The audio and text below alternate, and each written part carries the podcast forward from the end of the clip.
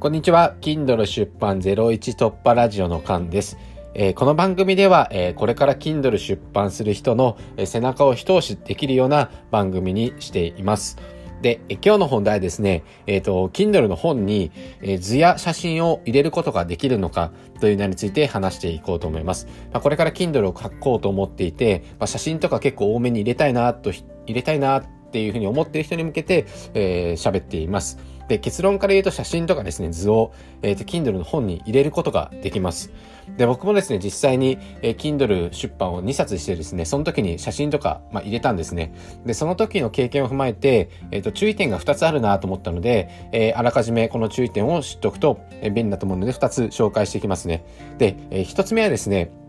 えー、段落やページ数が、えー、思い通りにいかないことがありますね。写真とか入れると。で、えー、まあ、これどういうことかって言ったら、えっ、と、Kindle って、まあ、スマホで見る人もいますし、えー、タブレットで見る人もいますし、Kindle で見る人もいますよね。なので、読む人に、えー、よってですね、その自分の思い通りの段落にいかない時があるんですね。スマホで見た場合とタブレットで見た場合って大きさが違うので、えっ、ー、と、1ページに表示される文字数とかが全然違ってくるんですよ。なので、えー、自分では、えっ、と、写真とですね、え、文字を1ページにまとめたつもりでも、えっ、と、それはタブレットでは1ページにまとまってたとしてもですね、スマホでは、えっ、と、1ページずつ分かれてるっていうふうにこともあります。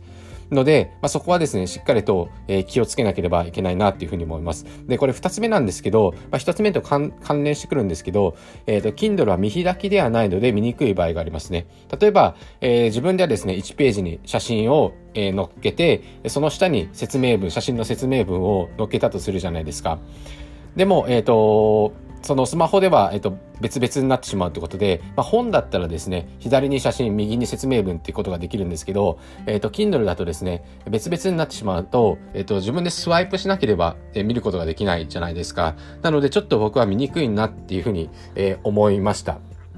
ので、自分はですね、結構図とかを最初は多めに入れてたんですけど、なんか段落がずれて思い通りにいかなかったので、えっ、ー、と、Kindle では図とかですね、写真とかをなるべく減らして、えー、出版しました。でも、えっ、ー、と、まあ、他のですね、方の出版してる本とかを見ると、すごくバランスよく入れてる人もいるので、まあ、それはやり方次第でどうにかなるのかなっていうふうに思ってます。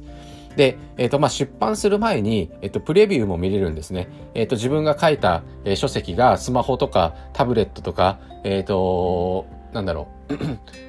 タブ、スマホ、タブレット、Kindle でどのように読めるのかみたいなのも見れるので、まあ、それで調整していくのがいいですね。で、それを見てちょっとずれてたら、また、あの、原稿を修正して、えっ、と、また、プレビューを見るみたいな。まあ、こういう作業も、えー、していくといいですね。で、えっ、ー、と、出版してからも修正できるので安心してほしいです。出版してから、あれちょっと段落が変だなとか、写真ここうまく表示されないなって時は、えっ、ー、と、自分で原稿を修正して、で、それをですね、え KDP っていう、え Kindle の専用のアカウントにアップロードすれば、え、ー、と、僕も、え、ー、と、修正して一回出したことがあるんですけど、3時間ぐらいで、え、ー、と、もう修正した内、修正後の内容が、えっ、と、本に反映されました。ので、まあ、そこは安心し、間違っても全然後から修正可能ってことは、え頭に入れて、えおいていければと思います。